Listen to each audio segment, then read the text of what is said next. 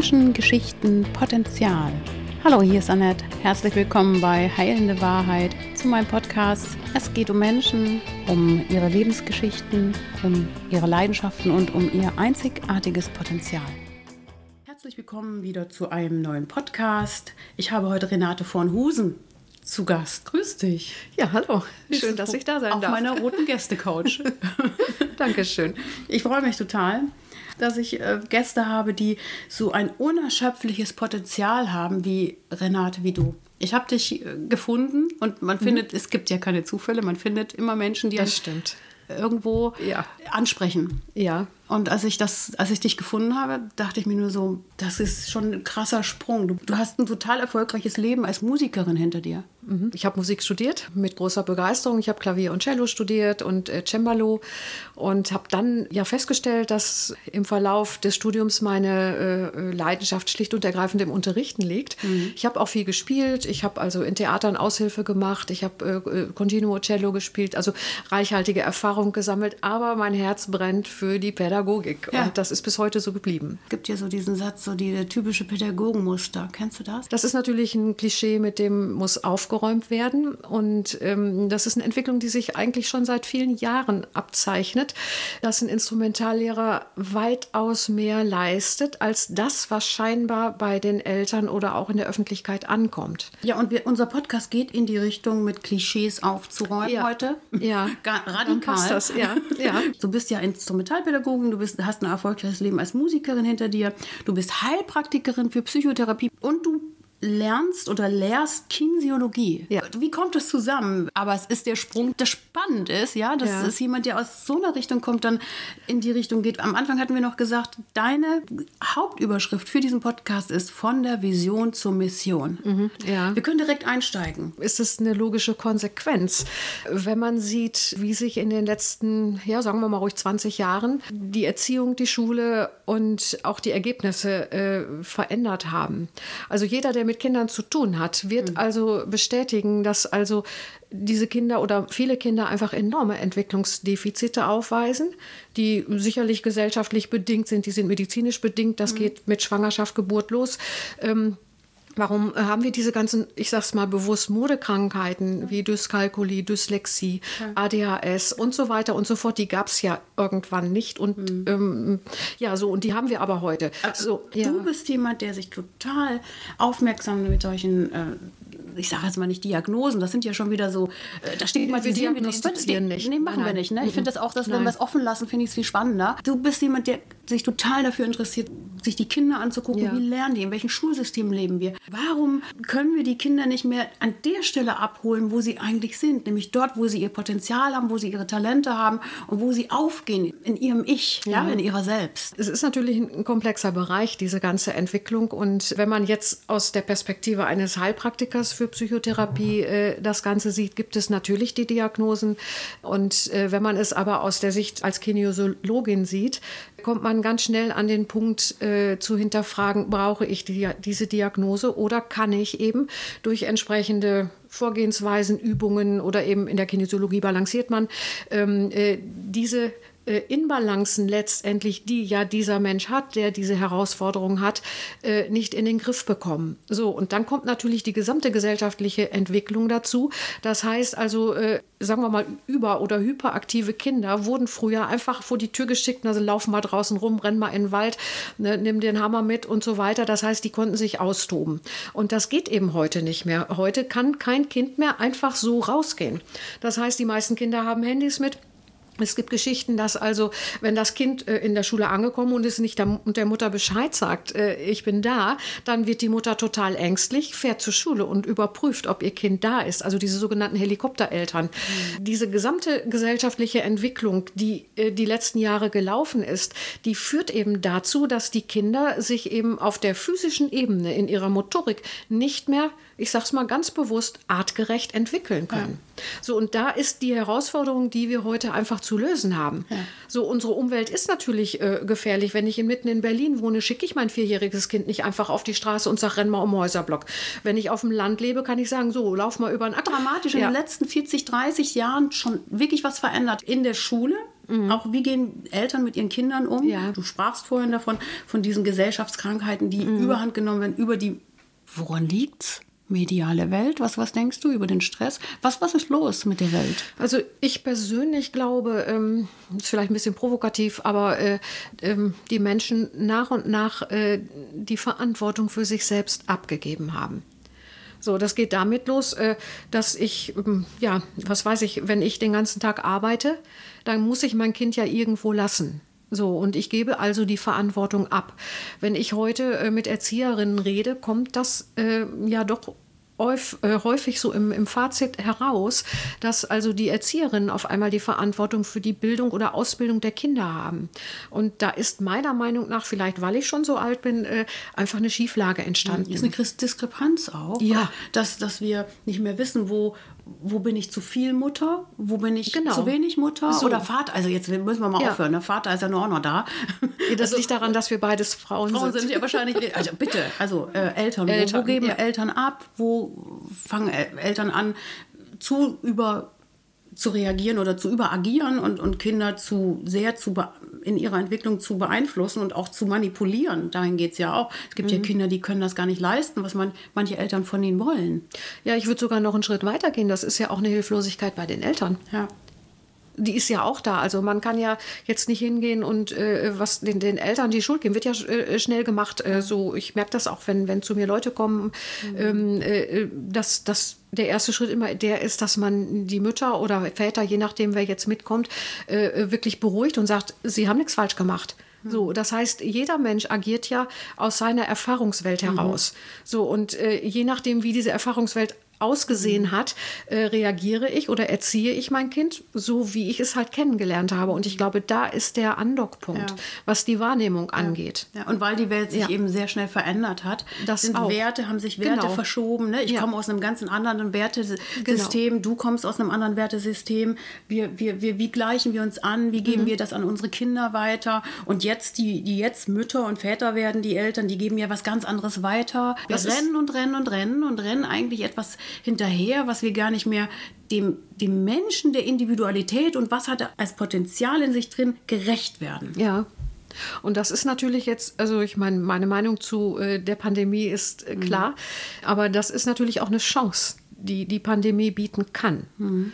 Ja, und wer sie nutzt, wird aus dieser ganz, aus diesem, ich sage es auch mal bewusst, jetzt so aus diesem Desaster ähm, äh, positiv herausgehen. Aber du meintest auch vorhin noch, als wir kurz im Vorgespräch mhm. waren, da wird sich auch noch später was zeigen, wo wir noch überrascht sein werden. Ja, das zeigt sich ja jetzt schon. Jetzt schon. Also äh, es gibt ja jetzt schon äh, jede Menge Kinderärzte, äh, Psychiater, die sagen, dass also schon über 30 Prozent der Schulkinder ähm, ja sehr deutliche Verhaltensauffälligkeiten zeigen bis hin zu suizidalen Gedanken. Mhm. Und äh, das ist ja jetzt nicht einfach so vom Tisch zu wischen. Das mhm. sind ja Tatsachen. Mhm. Was sich also bis zu Beginn der Pandemie ja schon über etliche Jahre äh, herausgestellt hat, können Erzieher eben auch Instrumentallehrer, die ich ja natürlich auch extrem wichtig finde in dieser Situation, oder eben auch Lehrer an Grundschulen bezeugen, dass die Kinder einfach in der Regel Lernherausforderungen haben. Das sind alles tolle Kinder, das sind alles Kinder, die in meinen Augen begabt sind und alles, aber irgendwo fehlt was und die kriegen sich nicht organisiert. Mhm. So, und das muss ja einen Grund haben. Und ja. meiner Meinung nach liegt der Grund ganz einfach darin, dass diese Kinder immer mehr äh, in so ein Raster gepfercht worden sind. Und mhm. damit tut die gesamte Gesellschaft ihren Kindern ja eigentlich doch was Verwerfliches an. Ja.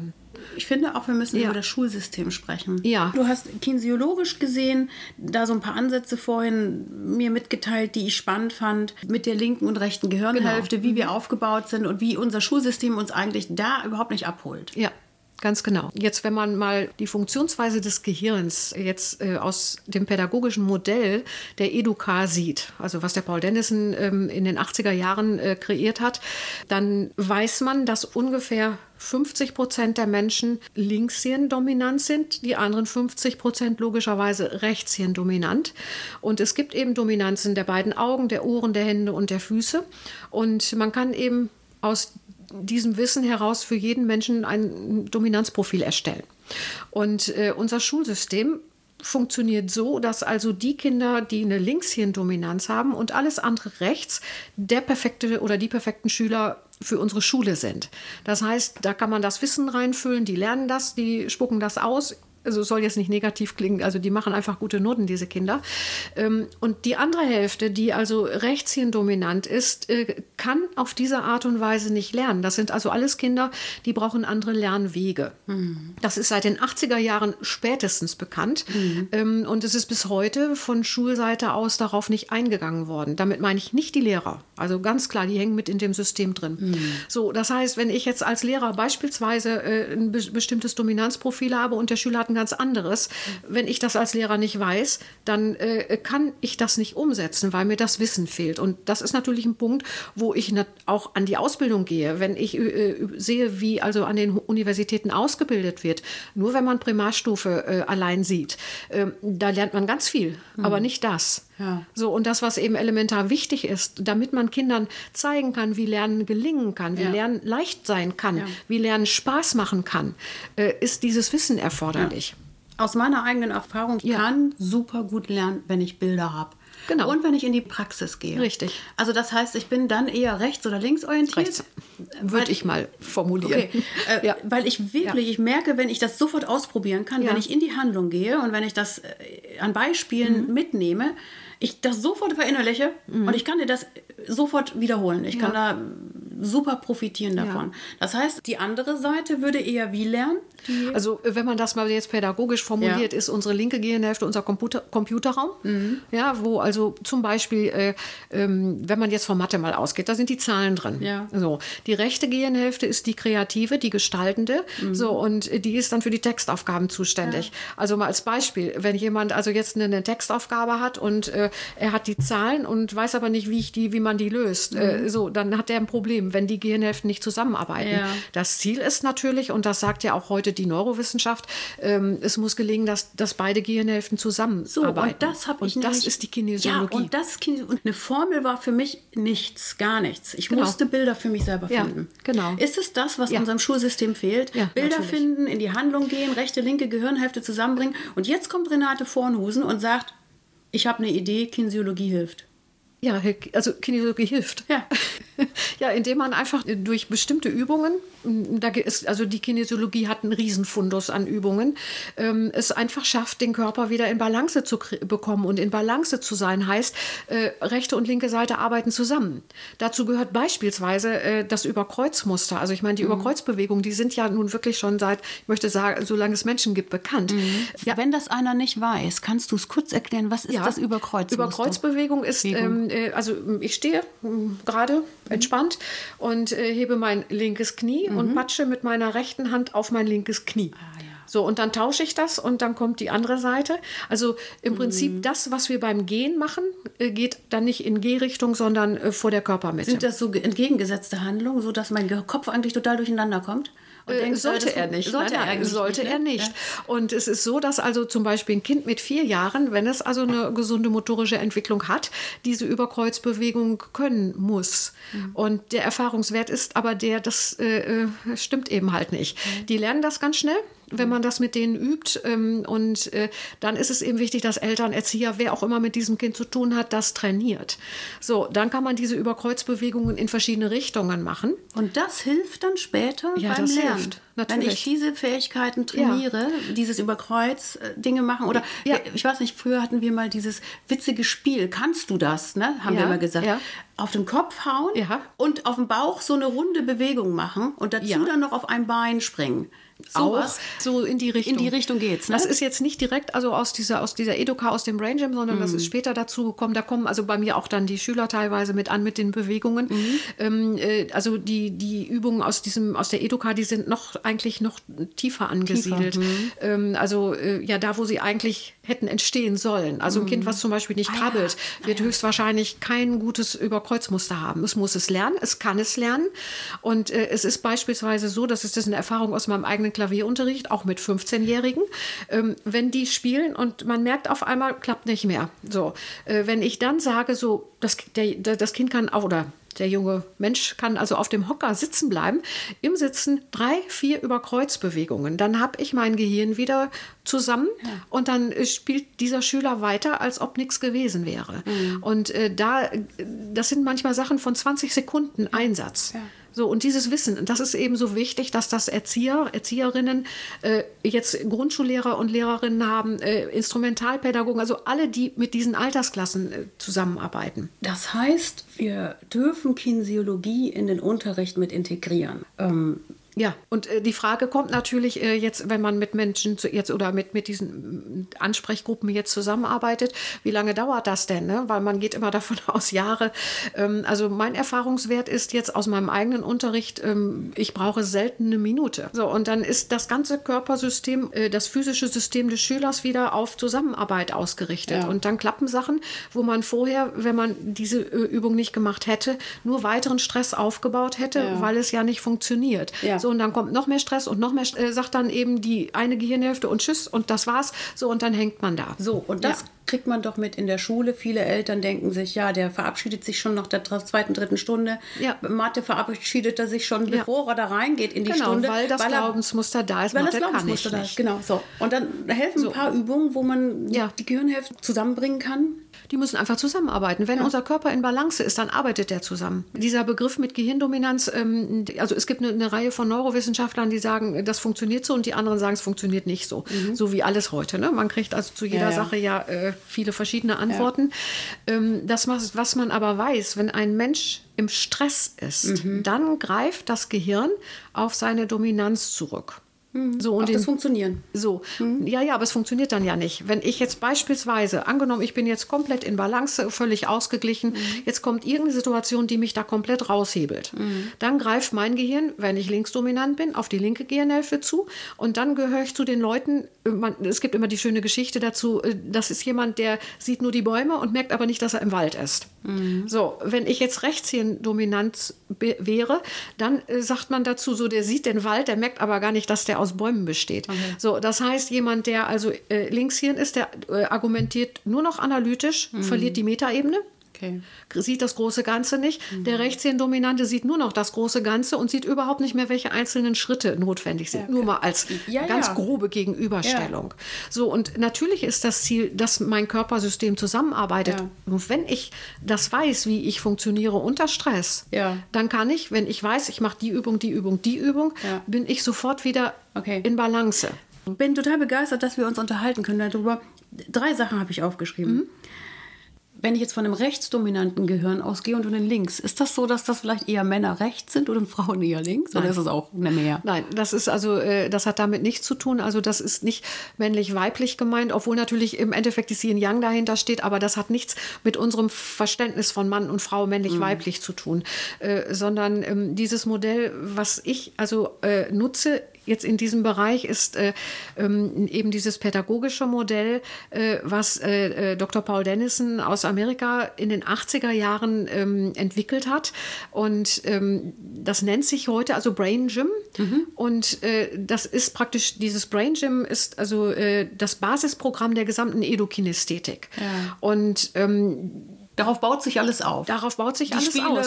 Die, alles. die Technik, ja. die, die, die Idee. So okay. und auch die Übungen, die, Übungen. Äh, die also da äh, entwickelt worden sind, das sind Übungen, die äh, im auch Übungen, die, die normal, normal sind, die kennen wir auch schon also aus den Zeiten äh, Sag doch noch mal vorher. Eine. Ja, liegende Achtenmalen, das ist, mhm. ist die Lemniskate, das Unendlichkeitssymbol. Ja. Also, Was ist die liegende Acht? Vielleicht können wir ja üben. Ja, wir nennen die Lazy Eight, also mhm. die faule Acht, weil sie liegt. Mhm. Das heißt, ich male die Acht nicht so, wie ich die aus dem Matheunterricht kenne, mhm. sondern ich male die Acht liegend. Das mhm. heißt, wenn ich das Symbol der Lemniskate habe, mhm. dann fange ich, äh, sagen wir mal, in der Verlängerung der Nasenspitze an, gehe dann nach links oben, das ist ganz wichtig, und male praktisch, gehe dann wieder runter, die eine Hälfte der Acht gemacht, überkreuze die Mitte und gehe dann nach rechts oben und mal dann die andere Seite der mit, liegenden Mit Acht. dem Stift, mit meiner Hand oder wie? Ganz egal. Ich kann das mit auf dem Zettel malen. Kann ich, ich auch kann das ich kann das mit der Nase machen, dann ja, trainiere ich das, den Atlas, ne? also dann habe ich ein Wirbelsäulen-Training. Also ja. Ich kann das mit den Ellbogen machen. Ich kann die letztendlich äh, mit jedem beweglichen Körperteil machen. So, jetzt ja? siehst du, jetzt können wir doch mal alle zu Hause schon mal unsere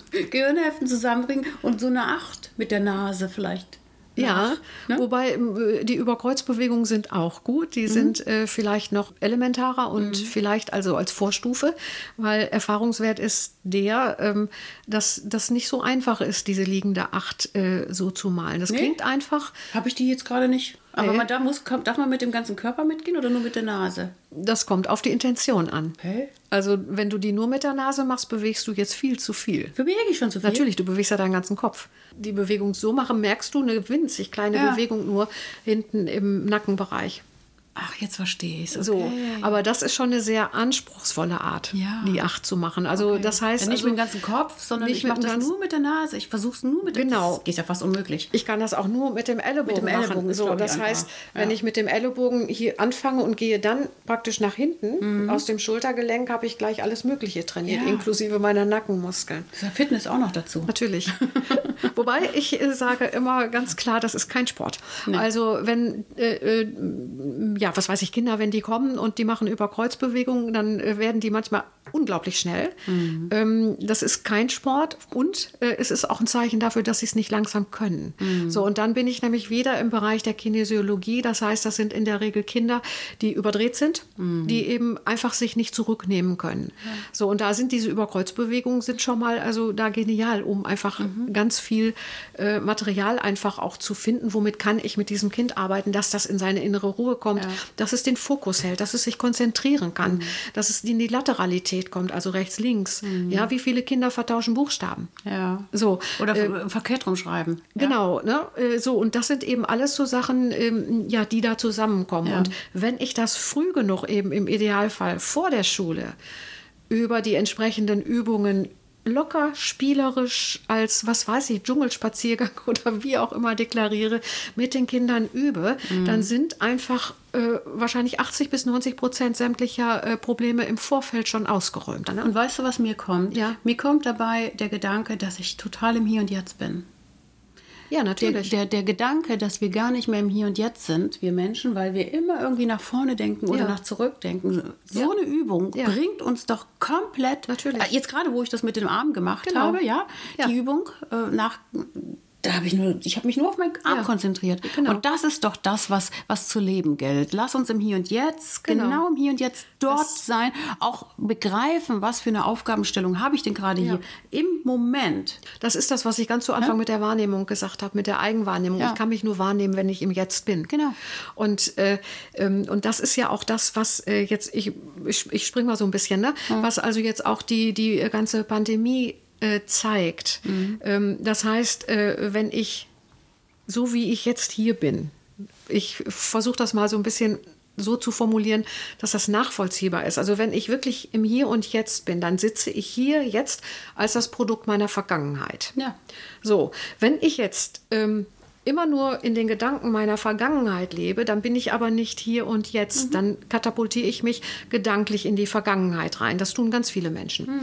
Äh, äh, die Corona-Pandemie macht jetzt was ganz Interessantes. Sie hat also jetzt durch dieses Virus ähm, einen Angstfaktor geschaffen, der in der Zukunft liegt. Genau. So, das heißt also, wir haben ganz viele Informationen über ein Virus. Ähm, ja, was, also es gibt Leute, die sagen, man kann Viren sowieso nicht sichtbar machen. Das heißt, also das Virus ist ein Produkt erstmal, was in unseren Köpfen geschafft worden ist.